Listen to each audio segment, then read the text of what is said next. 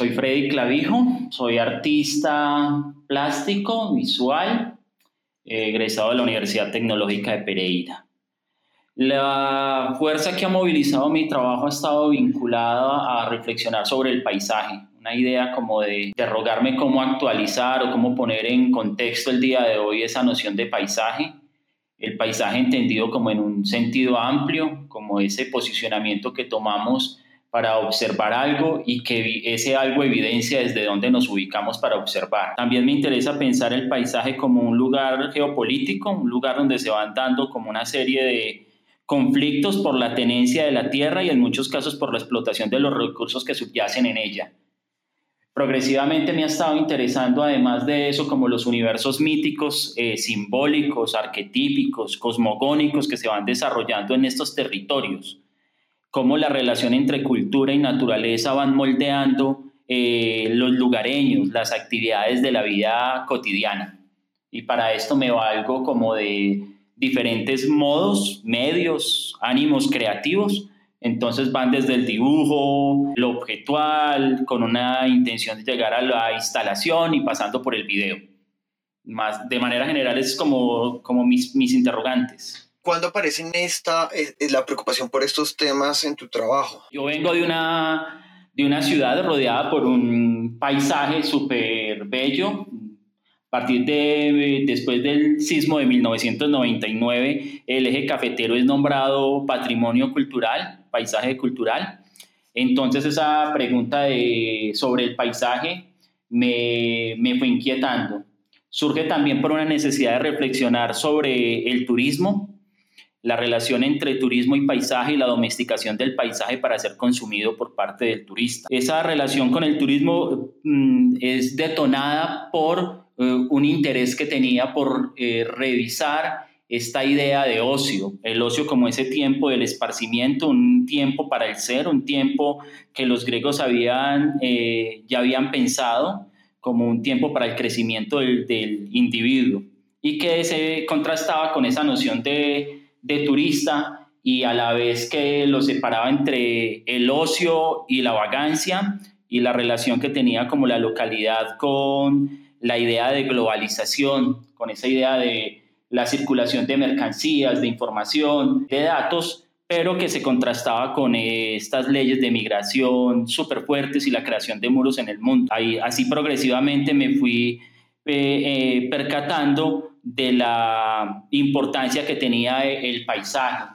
El paisaje ya más vinculado como a una noción del romanticismo alemán, de esa noción de lo sublime, de ese paisaje en el cual se ponen en relación la escala del cuerpo, del ser, frente a la inmensidad del espacio que lo alberga, que lo contiene.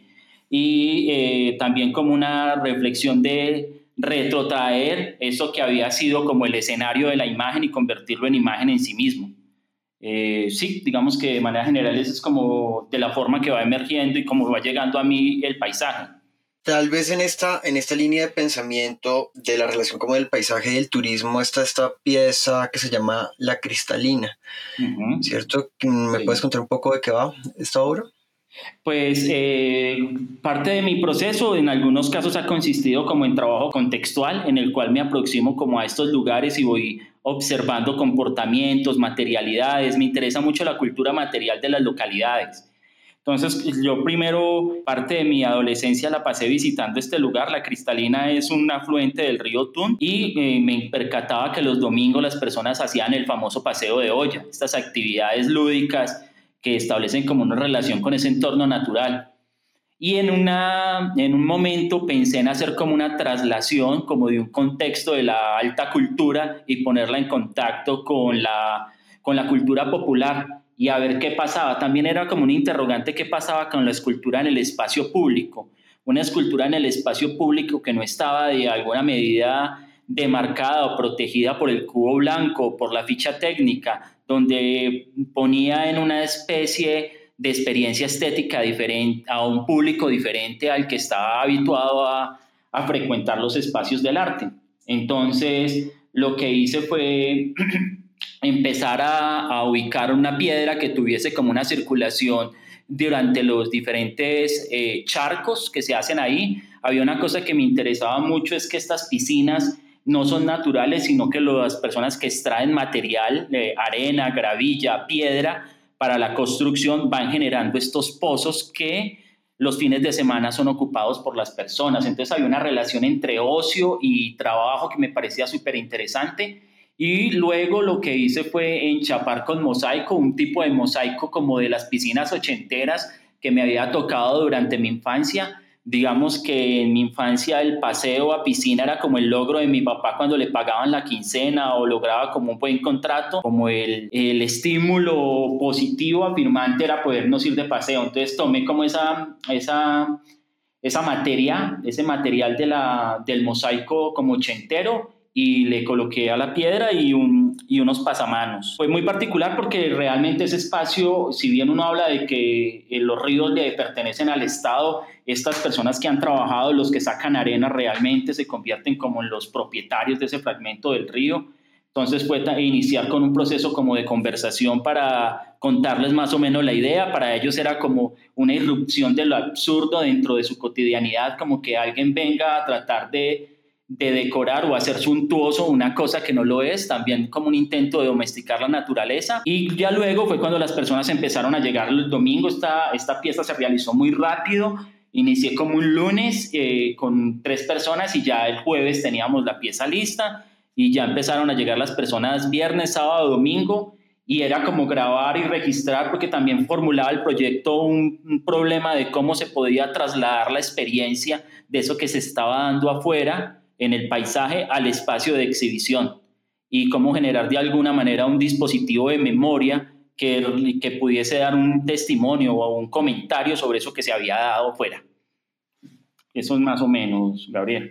Han pasado, digamos, ya casi seis años desde que hiciste esta pieza. ¿Aún la piedra existe? O sea, ¿se ha conservado la intervención que realizaste en el espacio? Esa, esa pregunta es muy chévere, Gabriel. Gabriel, ese, esa piedra a los dos días, como esto es un balneario, digamos, lo de un barrio popular, ya habían cortado los pasamanos para venderlos pero también me interesaba mucho como ese antimonumento, una, una escultura, un, un dispositivo estético que no está protegido ni salvaguardado por una entidad. Posteriormente el río, eh, con sus cambios de caudal y las fuerzas de la naturaleza, fue tumbando el mosaico y lo fue pelando. En este momento, en, más o menos en Navidad que visité el lugar, lo había cubierto la arena. Entonces, es una, una, pieza que está como en diálogo con, con el entorno. Ahora es como, como un dálmata. Unas partes tienen mosaico y otras partes tienen eh, la piedra como, como su memoria.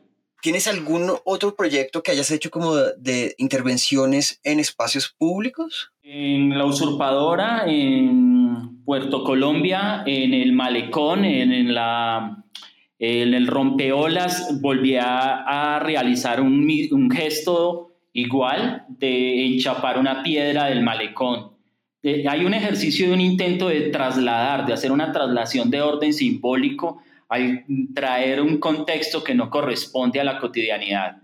Entonces ese ha sido como, como otro gesto, digámoslo, que permanece, porque eh, en muchos casos son gestos efímeros los que realizo. Por ejemplo, eh, en Puerto Colombia empecé a hacer una recolección de residuos que, se daban los, que quedaban los días lunes después de los fines de semana por la visita de los bañistas al, al mar.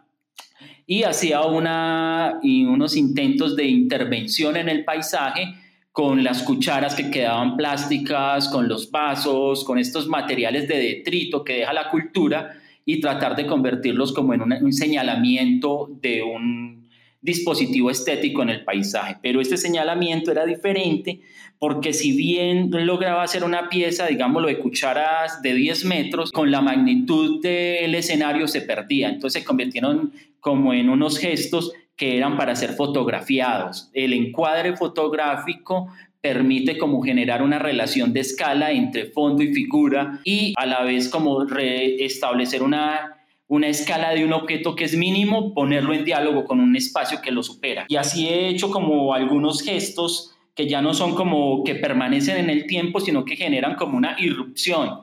Eh, había generado un proyecto que se llamó El Cauce de las Formas eh, había encontrado en el río San Juan, que hace parte del río Tun, unos, unos diques que hacían las personas para hacer que el río ganara caudal, profundidad y poder nadar, y hacían como unas pequeños jacuzzis. Entonces, cuando yo vi este gesto que realizan las personas en el paisaje, de inmediato hice como una conexión con, le, con el LANART, pero más que una búsqueda de un lenguaje estético, lo veía como una conexión con, un, con el diseño, como una forma de resolver un problema funcional. Entonces lo que hice fue eh, sustraer estas piedras de los tickets, llevármelas para el taller. Hay una cosa dentro del lenguaje, dentro del argot popular que es parchar, como vamos a parchar. Entonces yo lo que hice fue como hacer eh, eso que estábamos diciendo en el lenguaje como un gesto y pegué una serie de círculos de neumático a unas piedras redondas que había sustraído, que hablaban como un poco de eso de las eh, piedras de canto rodado, y volví a armar de nuevo estos, estos, estas represas en el paisaje.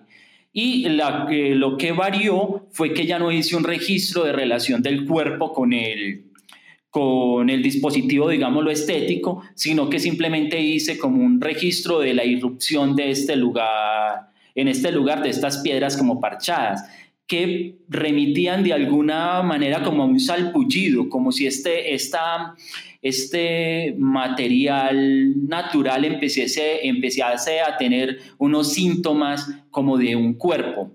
Y luego generó el mismo problema, pero lo resolví de manera muy sencilla, para ya hacer una exposición lo que hice fue trasladar de nuevo esas piedras al espacio de exhibición y disponerlas como una especie de, de dique que hacía frente al flujo de personas que iban accediendo a la sala de exposiciones.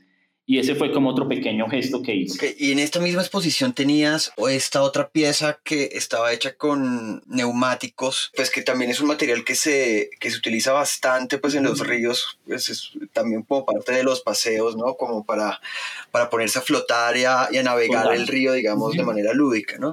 sí, y hay otra cosa, Gabriel, que no me había percatado solamente cuando empecé a visitar el río, las personas que extraen arena o piedra utilizan los mismos flotadores como carretillas para viajar por el río llevando este material tan pesado. Entonces, este flotador que para unos es como eh, lo lúdico, en el oficio de los extractores de arena, de, material de construcción, es una herramienta. Entonces era como esa, esa ambigüedad, esa polisemia que me, que me permitía ese objeto y esa materia. Bueno, pero aquí, digamos, tú decides no tomar, digamos, la forma del, flotador, ¿cierto? Como la forma circular, circular del, flotador, sino lo que haces es construir una nueva forma a partir del material, ¿no? ¿Por qué tomas esa, decisión de, transformar el, flotador y volverlo una cascada? Eh, eh, Gabriel, realmente muchas de mis búsquedas han sido tratar de conformar o consolidar como un,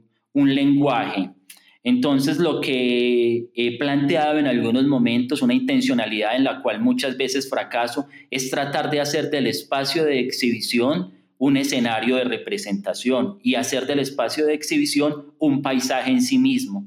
Entonces, hay veces me, por unos problemas de lenguaje me convierto en un ilustrador, entonces lo que hago es hacer de manera manual fenómenos que se dan en la naturaleza. Entonces es como un creador, como lo que podría ser un pintor en un lienzo de pintar una cascada, yo lo hago desde lo matérico. Entonces como que pongo en contraste una suerte de material industrial que pretende o simula ser material orgánico o comportarse como un evento de la naturaleza.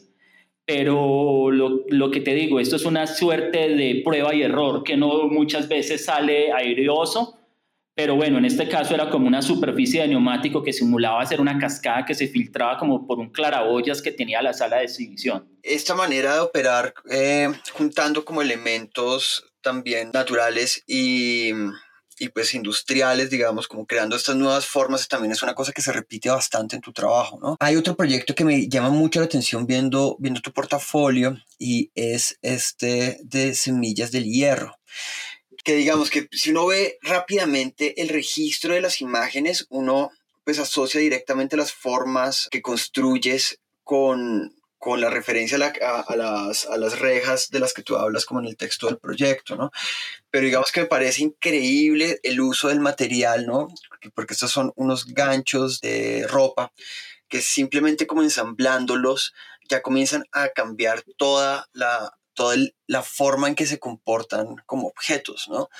¿Cómo fue esa residencia, digamos, y cómo, cómo llegas como de pensar en la reja eh, que protege, digamos, la, la, casa, la, la, seguridad del hogar, y cómo llegas como a encontrar ese vínculo con el gancho de la ropa para construir estas formas que construyen estas, estas obras.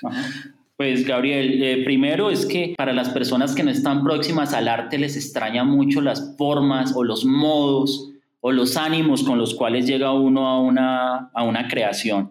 En mi caso, yo crecí en una fundición que en la época difícil esa, esa fundición se convertía en un lugar de forja y se hacían rejas, se hacían como una serie de, de objetos de seguridad.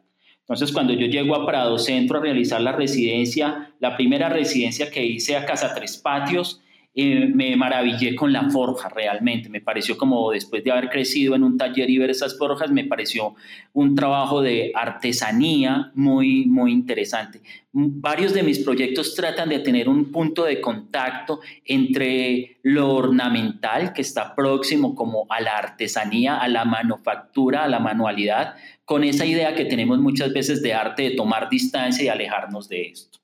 Entonces, en la siguiente residencia que hice ya taller 7, decidí que ese va a ser como mi, tema de análisis, mi material de análisis, y empecé a hacer una recolección de forjas que remitían a flores. ¿Por qué? Porque lo primero que pensé fue en esto de Medellín, la ciudad de la eterna primavera y la ciudad de las flores, y Prado Centro, esa cosa de Prado, pero que está lleno de rejas, me, me empezó a, fascinar. Y eh, empecé a hacer una serie de dibujos y que el dibujo se convierte para mí en una forma de escritura y en una forma de establecer un pensamiento. Eh, cuando empecé como a reflexionar sobre esta parte del centro, se me escapa ahorita el nombre de Medellín que uno va, lo va recorriendo y se va encontrando con un montón de lugares donde venden ropa. Y encontré ese en el hueco. Eso, el hueco. Y entonces me encontré con esos ganchos y me pareció que era como un módulo de diseño.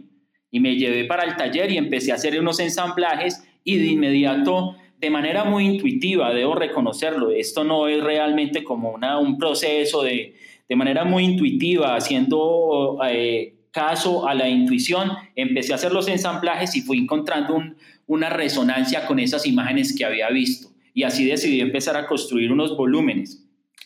Me interesaba mucho también porque en el ambiente se hablaba mucho como de una cierta inseguridad del centro de Medellín, entonces la reja a la vez que era como un, ornamento, era una membrana que estaba mm, dialogando entre el adentro y el afuera. Y a la vez, eh, de cierta manera, la ropa es como una membrana que ponemos entre lo íntimo y lo público. Entonces ahí fue fui como armando eh, estos objetos. Hay una cosa que, que quisiera que me, que me, contaras un poco y es que revisando, digamos, tu portafolio, hay una, una buena cantidad de textos que, que, dicen que son sacados de la bitácora del proyecto. Y esto me, llega, me lleva a, a preguntarte un poco por cómo es tu proceso de creación de las obras. Ya hace un rato dijiste que te interesan, digamos, el dibujo como parte de, de, de este lenguaje de, pensamiento, pero según entiendo, tú lo que haces es construir un, un, una bitácora de cada proyecto? ¿Cómo, ¿Cómo, más o menos es tu proceso de producción para, para, una pieza nueva? Gabriel, es muy diverso, pero últimamente, hacia a partir de unos dos, tres años, he tratado de ir incorporando unos textos, unas escrituras, unas reflexiones a esta experiencia de enfrentarme a un contexto, a, una, a un lugar. Entonces empiezo a escribir, empiezo a hacer dibujos que me van esclareciendo o me permiten eh, tratar de encontrar una línea poética, una potencia poética a eso que estoy abordando.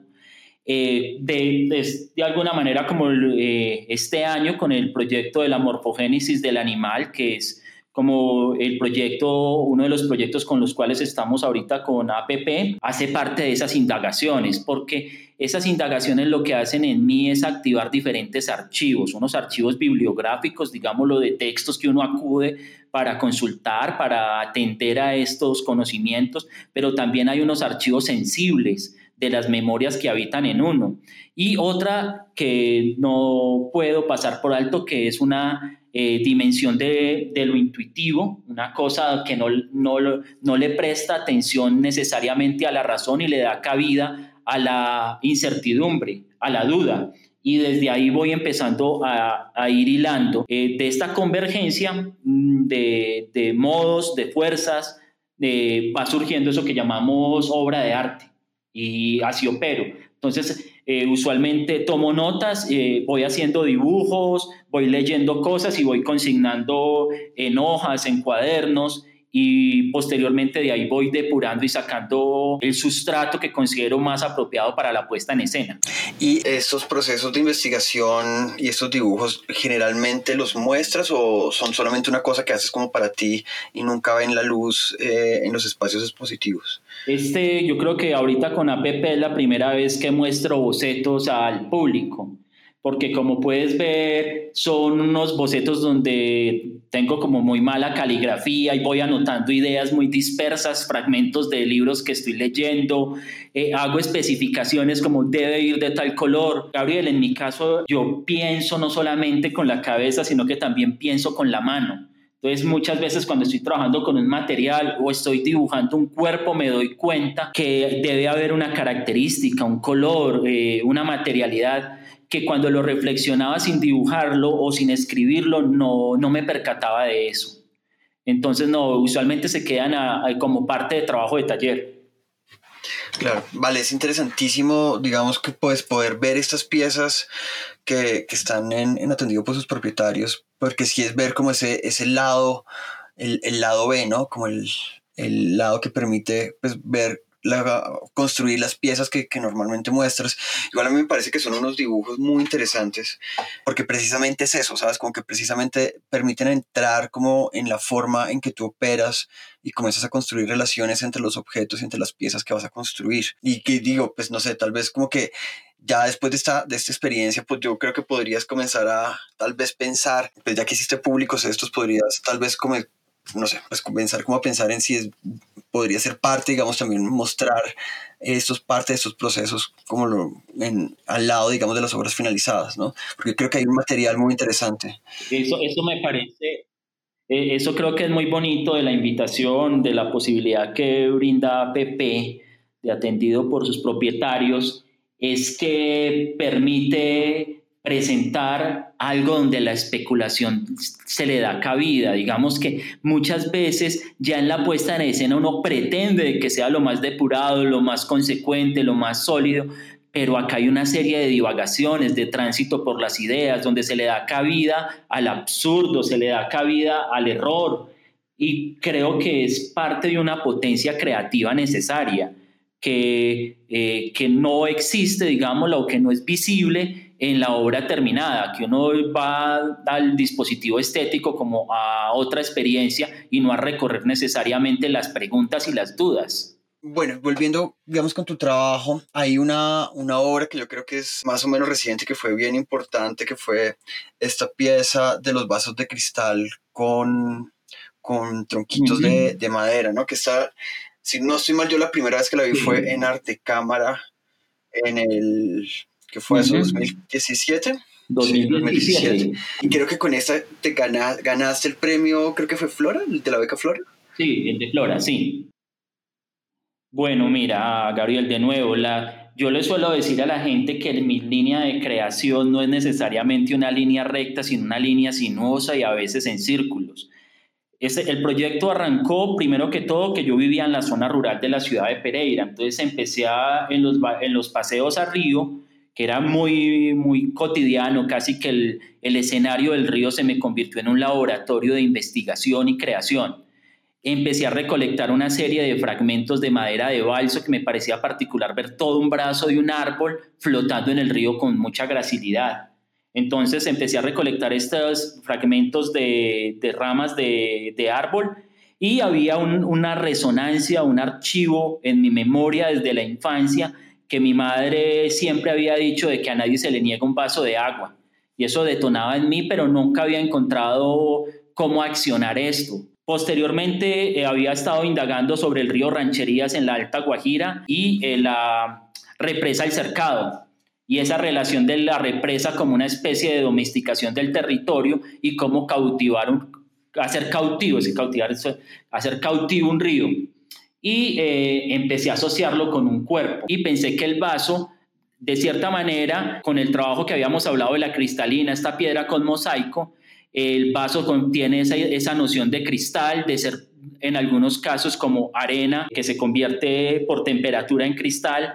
Decidí como perforarlo, como inhabilitarlo de manera funcional y activarlo no como un contenedor de líquidos, sino como un contenedor de significados y fuerzas poéticas que eh, al atravesarlo con la rama empezaba a conformar como una serie de nodos y de, y de, y de represas que se convertía como en un dibujo espacializado. Yo lo concibo esa pieza como un dibujo en el espacio. En mi proceso ha habido como un interés, una pregunta por el agua, no solamente como recurso hídrico, sino en otras dimensiones, en otras categorías, pero en esas preguntas por el agua lo que hago es nombrar este elemento por ausencia. Hay un montón de recipientes, de objetos, de dispositivos que están aludiendo o nombrando este líquido pero eh, nos hace pensar en algún momento de que estamos ante un escenario crepuscular, un paisaje de desencanto por el cual ya ha pasado como una especie de desastre. Y es esto, es una relación también entre cuerpo y paisaje, ¿no? Como un objeto diseñado a una escala del cuerpo que a la vez permite dibujar un escenario que podría ser el paisaje. En esta charla hemos, hemos hablado varias veces Pereira, ¿no? Del, de, además del, del, paisaje de Pereira, de esa ciudad en la que ya no vives. ¿no? Ya en este momento estás viviendo en Bogotá. Sí. Eh, ¿Tú has sentido que ese cambio, digamos, de, de ciudad y alejarte, digamos, de este, de, de, este lugar donde, de donde has tomado muchas ideas para, para tus proyectos, ha generado algún cambio en tu obra? Sí, uh, me ha interpelado por, por varias cosas. Creo este, la morfología, la morfogénesis de un animal surge también de eso. Yo me encontraba en el 2018 que iba a iniciar el proceso de flora, caminando por la séptima y me interrogaba, bueno, ¿yo qué voy a hacer en este escenario? ¿Cómo va a ser mi, mi proceder en esta deslocalización a la que me había visto sometido? Y en ese tránsito me percaté de algo que muchas veces había visto, pero que no había sido lo suficientemente agudo o sensible para leer, que fue la huella de un perro sobre un andén que habían revocado, habían eh, tapiado con concreto, con cemento fresco y había quedado la huella del animal ahí marcada. Cuando yo la vi, de inmediato encontré que ahí había una potencia, una potencia entre esa relación entre urbe y animal y que de alguna manera me remitía a mí como una especie de, hay una cosa de ser de la provincia, como de ser montañero, como una cosa de ingenuidad y con esta eh, idea de urbe, de ciudad grande, que, que, encontraba una resonancia ahí, pero que se me dificultaba eh, establecer. Eso me fue conectando durante mi adolescencia, estuve leyendo como varios textos de un alemán que era como un aventurero durante los 80, 90, que recorrió como varios lugares del mundo, que se llamaba Ruder Hartneiber. Él sacó unos textos desde el manual del aventurero, manuales como de supervivencia, viajes por el Nilo. Y eh, en esto él empezaba a hablar de una figura que me pareció súper interesante, que era el rastreador. El rastreador como esta, esta figura antigua del cazador que era capaz de leer en el paisaje una serie de gestos, de marcas, de signos de manera imperceptible, pero que hablaban del tránsito y de la vida de un animal y que de esto podía cotejar los comportamientos que tenían estas especies de las cuales él se podía alimentar. Entonces eh, fui enlazando ese, ese evento con algo de la memoria, luego pensé que en el Parque Nacional, pensé que era como un escenario donde podía yo eh, en vez de ir a buscar unos rastros, podría sembrar unos, unas, unas, falsas, unas falsas huellas, unas huellas que no necesariamente tenían que remitir a un animal, sino a un comportamiento animal. Eh, pensar ese comportamiento animal como ese individuo o sujeto que decide tomar distancia de la cultura y que se convierte como en, en lo anómalo, en un ser extraño. Entonces en el animal está la orina, está, está el detrito, está lo ayepto. Entonces, la idea era esa y empecé a realizar la serie de dibujos que ahorita pues están en, eh, atendido por sus propietarios. ¿Qué, ¿Cómo te fue en Flora? que después de este año de residencia ahí, qué piezas produjiste? Bueno, para mí Flora fue importante. Uno, por venir de la provincia, se convirtió en un escenario que me brindó una visibilidad, un cierto grado de visibilidad que ya era necesario una carrera que se había desarrollado en los márgenes. Entonces eso fue importante, fue importante también los seminarios, encontrar como otras voces, otros ánimos, otras formas de creación y otros circuitos de circulación. Durante Flora surgió el proyecto de lo árido. De lo árido es un proyecto que vuelve a reflexionar sobre el desierto, pero tratando de conectarlo con la urbe, en especial con el barrio San Felipe, un barrio que se encuentra como en un estado de cambio por gentrificación, una serie de transformaciones urbanas donde unos talleres de mecánica, unos restaurantes, unas bodegas y oficinas están en todo en constante colisión con una oferta cultural que, que genera una serie de transformaciones urbanas y económicas. Entonces lo que hice, eh, yo he tratado de trabajar un poco con esta idea de lo autopoético, esto de uh, utilizar los materiales que, que, están en el contexto, que hablan un poco de la cultura material del entorno en el que uno está. Y en estos recorridos me encontré de nuevo con un objeto que me era familiar, que eran los bidones. En el taller de fundición era uno de los objetos cotidianos para transportar el aceite que iba a alimentar las calderas para derretir el metal.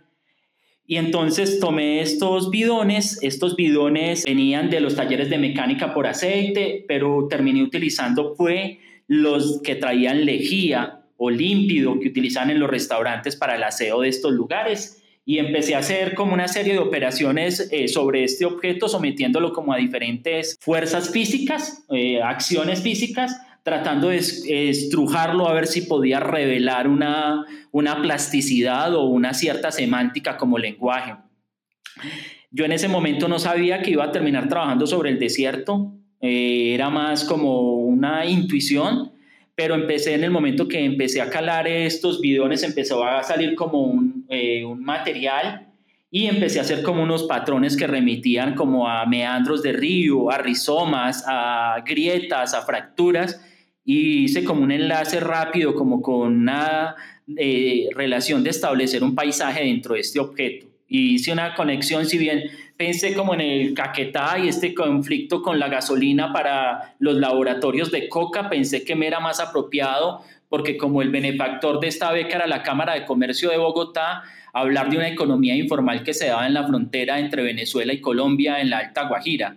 Y a la vez podía ser como un punto nodal de conexión con el río Rancherías y este problema con el recurso hídrico en la Guajira que de alguna manera eh, la represa del cercado estaba generando como una, una privatizar el agua, con la idea de hacer unos riegos a cultivos de particulares. Y de nuevo con un intento de hacer de la sala de exposición como un escenario de, de representación como del paisaje, los dispongo en el espacio generando como una serie de tensiones para que las personas recorran el espacio. También como pensando un poco como la Cámara de Comercio y la economía y una economía informal, decidí utilizar como una estrategia de las economías circulares de esto de residuo cero, que aparentemente parece como una actitud medioambiental, pero que en el fondo es realmente economía pura, pues si no hay pérdida de materiales, no hay pérdida de capital, de ganancias. Entonces, con los residuos que salían de los bidones hice una suerte de volumen escultórico que aspiraba a remitir de alguna manera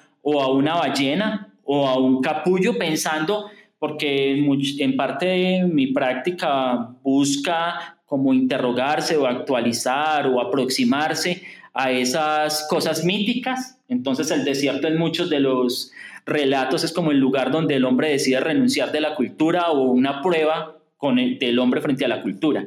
Digamos que eso fue más o menos lo que fui desarrollando durante Flora. Bien, y hay otra obra eh, en la que aparecen de nuevo los bidones, que es una obra más reciente, ¿no? Que es esta Paisajes Residuales, que la hiciste en, una residencia en Cuba, ¿no? ¿Por qué aparecen de nuevo los bidones allí? Fue muy interesante, Gabriel, porque cuando yo llego a Cuba, en ese momento el bloqueo de Estados Unidos se había vuelto a reactivar y Venezuela se encontraba en crisis y Venezuela es el país que le lleva la gasolina a Cuba y me encontré en una ciudad, eh, en La Habana, con unas dificultades de transporte increíbles y unas personas haciendo unas filas de una manzana para tanquear sus carros y las bombas de gasolina acompañadas por la policía para que no hubiesen estos bidones, estos objetos se convirtieron en unos objetos fraudulentos porque solamente se podía tanquear el carro. De inmediato eh, me percaté de que la gasolina, petróleo, era una fuente de poder económico y que fomentaba, digamos, una serie de movimientos geopolíticos muy particulares.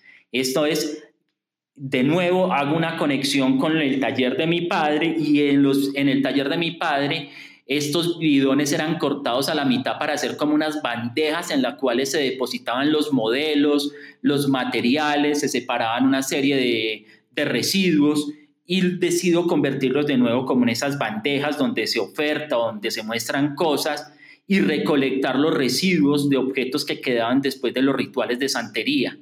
Que eso para mí fue muy impactante, digamos, porque dentro de la cultura judio-cristiana en la cual crecí, el sacrificio es de orden simbólico y la relación con el animal es otra. Digamos que en, el relato mítico eh, cristiano el animal es una cosa y en el de la santería es otra. Entonces, de manera muy arbitraria, realmente mis lecturas fueron muy pocas porque eso podría ser todo un trabajo de investigación de años.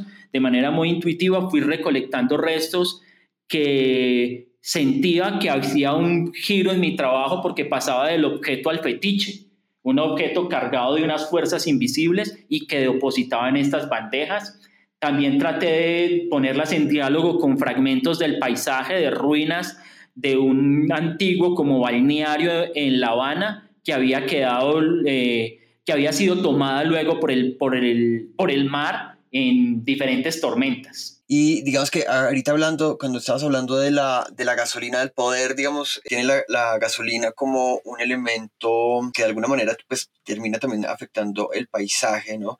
Hay esta otra pieza que se llama Desde el Silencio, que, aquí tienes, haces como una intervención de una bomba de, del dispensador de gasolina, de una, de una bomba de gasolina, ¿no?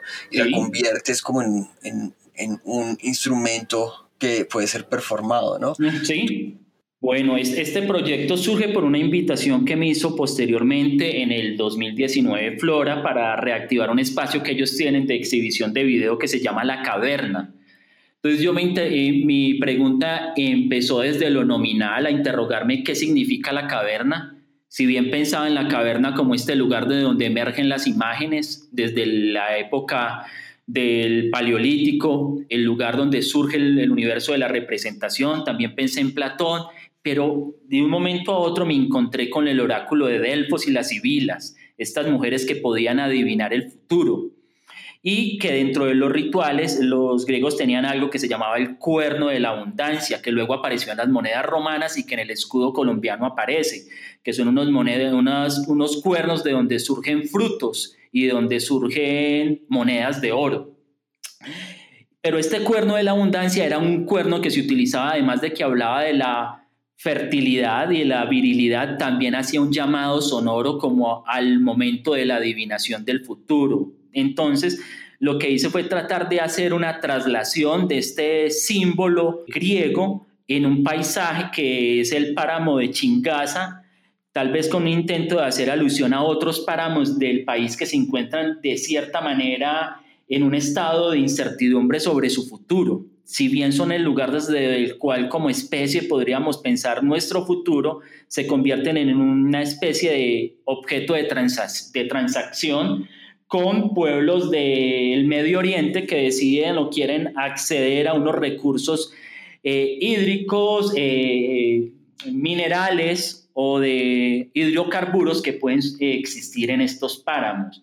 Entonces la idea era como tratar de hacer una traslación de una civila, una adivinadora, en un escenario que no le correspondía y quitándole el cuerno de la abundancia como por un objeto que hace parte como de esta economía y de estas, y de estas fuerzas de, de poder geopolítico. Yo creo que en este momento ya hemos hecho como una vuelta bien interesante por, por algunos de tus proyectos. Me gustaría preguntarte en qué estás trabajando. Bueno, eh, todo este año fue como un año de, un montón de cambios.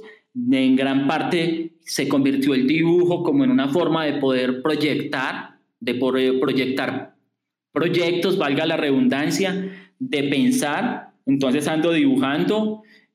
Eh, parte como de mi statement, de mi pregunta es cómo poder traer a, a, esta ciudad algunas prácticas que tienen que ver con el agro, con, con el campo, con estas eh, lugares de la periferia donde se desarrolla una vida agraria y una de ellas, eh, dentro del comportamiento del campo, hay una serie de actividades que se daban en mi casa. Mi madre, su jardín ha colocado durante muchos años, sino que lo que me puedo volver reiterativo, solamente que hay veces me cuesta mucho agudizar la mirada y percibir esas cosas que se están dando ahí al interior de la casa y era que ella coloca una serie de varas, de varillitas, de palitos de colores a las plantas de su jardín para que éstas crezcan de manera vertical. Entonces, en diciembre que fui a visitarla, me volví a percatar de esto y pensé de inmediato en una domesticación del paisaje, como una forma de un tutor de un cuerpo que debe crecer de una manera y no de manera salvaje, esa noción de, de la conducta normalizada. Entonces, empecé a hacer unos dibujos de unas plantas, de unas raíces que revientan o que se revelan frente al contenedor, que es el matero, que puede ser la cultura o que puede ser fácilmente eh, una actitud. Entonces, eh, posteriormente de los materos fui haciendo como una traslación en el dibujo como a unos cascos de motocross. Y me encuentro ahí dibujando tal vez con una aspiración que sería en algún momento interesante poder llevar eso al plano de lo instalativo, como que el cuerpo del espectador se pueda ver confrontado con un jardín donde hay un extrañamiento, donde esta relación de dispositivo tecnológico alimentado por gasolina se convierte en el contenedor de como de micropaisajes, de plantas como domesticadas. Y ahí estoy, eh, patinando en eso y tratando de generar eh, estrategias alternativas para poder resistir como a la fragilidad que puede tener el, el sistema del arte a nivel económico y aquí estoy. Bueno, esa, esa es una de las, de, las tareas que nos toca a todos cotidianamente, ¿no? Ver mm. cómo, cómo soportar el asunto. ¿Cómo te ha ido con la pandemia? ¿Qué ha pasado en estos, digamos, cinco meses que hemos estado como guardados en las casas? ¿Cómo te, cómo te ha tratado a ti ese, este tiempo? Pues Gabriel, al principio fue como muy normal porque uno estaba habituado a estar en el taller, pero empecé a percibir que todo se me estaba convirtiendo en un largo domingo, como si los domingos se repitieran uno tras otro y que me debía empezar a ordenar una serie de actividades para no convertirme en un ser parasitario viendo solo películas y comiendo en casa. Entonces eh, ha sido más como establecer como una disciplina de trabajo y ser como, como ser más consciente del tiempo, porque en muchos casos me pierdo en el tiempo. Antes había unos rituales en el que uno sabía que viernes o sábado había una exposición en algún lado, entonces uno de nuevo iba y se integraba en la manada y entraba uno en el colectivo y volvía como a actualizar unos archivos y unas cosas Aquí es diferente en el apartamento, entonces es más como transitar por la web y participar en diferentes eventos y, es eso, pero de cierta manera tranquilo, ando con mamitis aguda, con muchas ganas de ir a Pereira como unos 10, 15 días, compartir con mis padres y bueno, retornar a ver qué, cómo se puede hacer, si existe esa posibilidad de un cierre de año y ya. Bueno, Freddy, pues yo creo que hemos ya dado esta vuelta muy interesante. ¿Crees que hay alguna cosa que se nos haya quedado por abordar en tu trabajo, algo que te gustaría complementar? No, no, creo que, creo que nos hemos podido aproximar y dar como un panorama a un montón de preguntas y de modos, intentos de resolver esas preguntas. Bueno, Freddy, pues no me resta más que agradecerte por la, aceptar esta invitación, ser tan generoso pues compartiendo como tus reflexiones sobre tu trabajo con nosotros y pues con nuestros escuchas. Muchas gracias, Gabriel, y muchas gracias a los escuchas por eh, tomarse el tiempo de acompañar estos procesos de búsqueda. Bueno, les recuerdo que esto es Interviews, que es un programa de entrevistas a agentes que trabajan en las artes eh, en Colombia eh, y pueden escuchar este y otros programas en la página web que es interviews.gbrl.in o en Spotify, Apple Podcast o en cualquiera de las plataformas de escucha de podcast populares que hay por ahí en el mundo. Gracias.